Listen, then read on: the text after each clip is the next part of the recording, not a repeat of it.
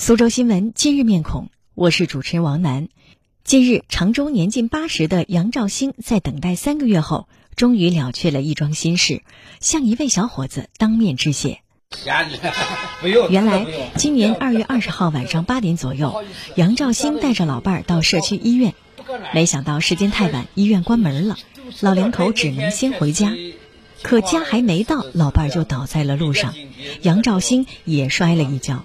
杨兆兴的老伴儿古菊英，没法走路了，两个脚一点也没有力。后来我就爬，爬到这个人行道上。杨兆兴老两口身上没有手机，不能电话求助，当时又处于疫情防控最紧张的时候，路上根本没有行人。就在他们束手无策的时候，遇到了刚下班回家的小韩。小韩下车，把两位老人安置在路边，随后通过杨兆兴提供的电话号码联系到老两口的儿子，还开车把他们都送到了医院。杨兆兴说，小韩把他们送到医院后，还找车子推他老伴儿到抢救室。杨兆兴的儿子想给他钱表示感谢，但小韩就是不收。据了解，小韩是连云港人，在常州从事快递行业已经有八年了。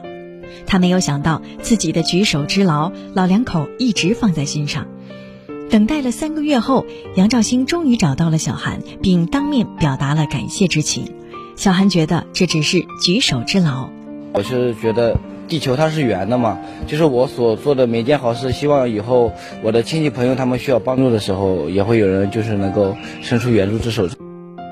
一个勇于伸出援手，一个念念不忘感恩，真好。今天的面孔，王楠就为你呈现到这儿。欢迎继续收听接下来的苏州新闻。